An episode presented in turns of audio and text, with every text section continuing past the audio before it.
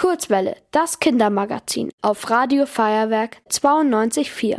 Hm, hier gibt's aber viele Kuchen und Torten.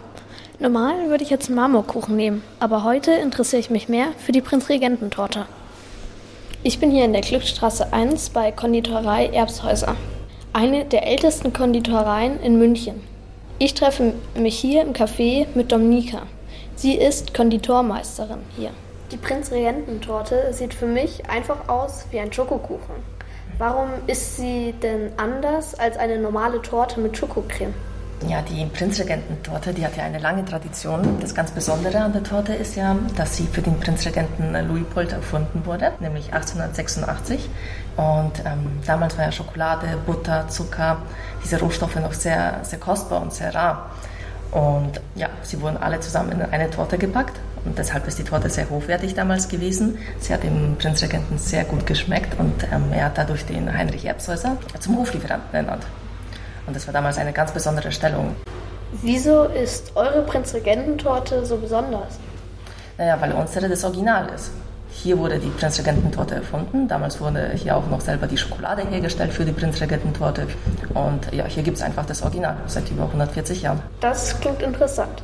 Aber hat sie dem Prinzregenten Louis-Pold dann überhaupt geschmeckt? Ja, und wie? Und wie? Deshalb wurde die Torte, die ja, Schokoladen-Buttercreme-Torte zur Prinzregententorte getauft. Wie muss denn eine Prinzregententorte schmecken? Schokoladig, süß, üppig, cremig. Die Böden müssen dünn und knusprig sein. Der Überzug glänzend. Genau. Okay, das klingt lecker.